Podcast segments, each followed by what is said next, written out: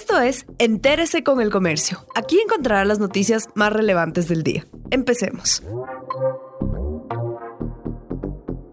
A continuación, los temas más destacados en el comercio este 12 de marzo.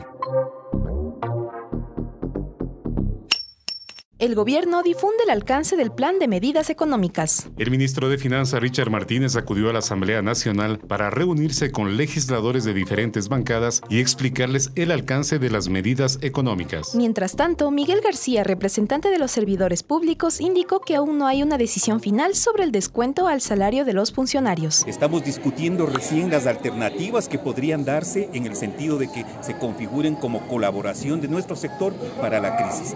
Pero la primera tranquilidad que tenemos es que no es que estamos hablando ni dialogando con hechos consumados, estamos iniciando los diálogos para que se establezca el mecanismo que permita la ley para colaborar.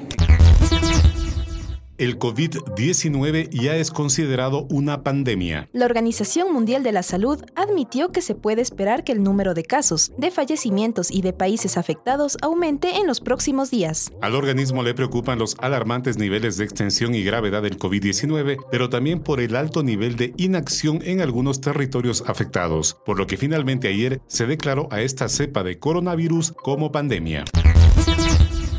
La recuperación del dinero relacionado con la corrupción no tiene avances. En 10 casos penales que tienen que ver con tramas de corrupción, el Estado debe recuperar 152,4 millones de dólares, pero aquello no se concreta pese a las disposiciones judiciales. Los 13 millones que entregó el empresario Tomislav Topic tampoco se pueden usar, pues están congelados por una orden judicial. A esto se suma que la Comisión Internacional contra la Corrupción, que debía buscar los canales para la recuperación de dineros ilegales, no comienza a trabajar.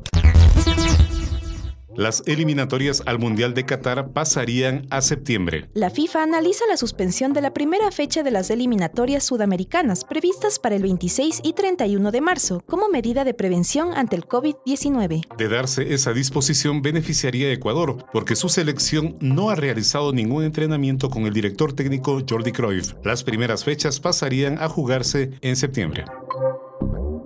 Gracias por acompañarnos. No olviden seguirnos en Facebook, Twitter e Instagram como El Comercio Com.